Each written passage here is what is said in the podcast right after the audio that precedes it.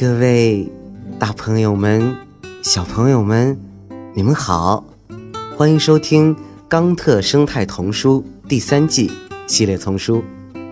我是睡衣哥哥，今天又要给你们讲故事啦。好了，故事呀，开始了。我烦透了。一只鸭子正在偷看一座养猪场，它发现里面的猪居然都没有尾巴。他转身问路过的山羊：“我听说，呃，猪长着可爱的卷卷的尾巴，但这些猪根本就没有尾巴，这是怎么回事？”没有人告诉过你吗？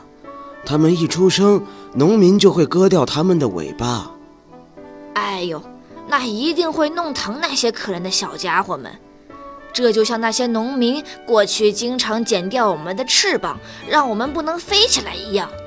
鸭子回答道：“但是猪不会飞呀。”鸭子一脸迷惑。哦，没错，猪不会飞，这是常识。就像……地球是平的，但有些人仍然相信割掉猪的尾巴是有必要的。我知道人们过去经常会砍掉狗的尾巴，不过这种虐待行为现在已经被法律禁止了。如果禁止人类这样对待狗，那凭什么允许他们这样对待猪呢？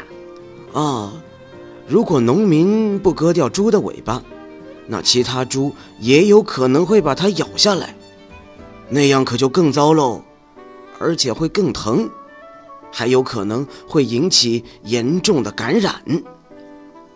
猪会咬掉朋友和同伴的尾巴，我可从来不知道猪还那么好斗啊！还有呢，小猪出生几天后，农民啊还会拔掉它们的牙齿，这不公平。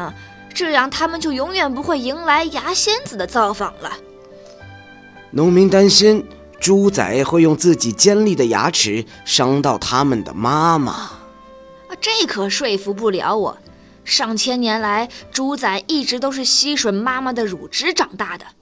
问题在于，人类强迫猪妈妈生了一窝又一窝，还要喂养这么多孩子，这才伤到了它。嗯，你知道。这已经不仅仅是饲养这么简单的事了，这是工业化生产。同样的情况也会发生在母鸡身上，它们也会相互伤害。母鸡会互相伤害？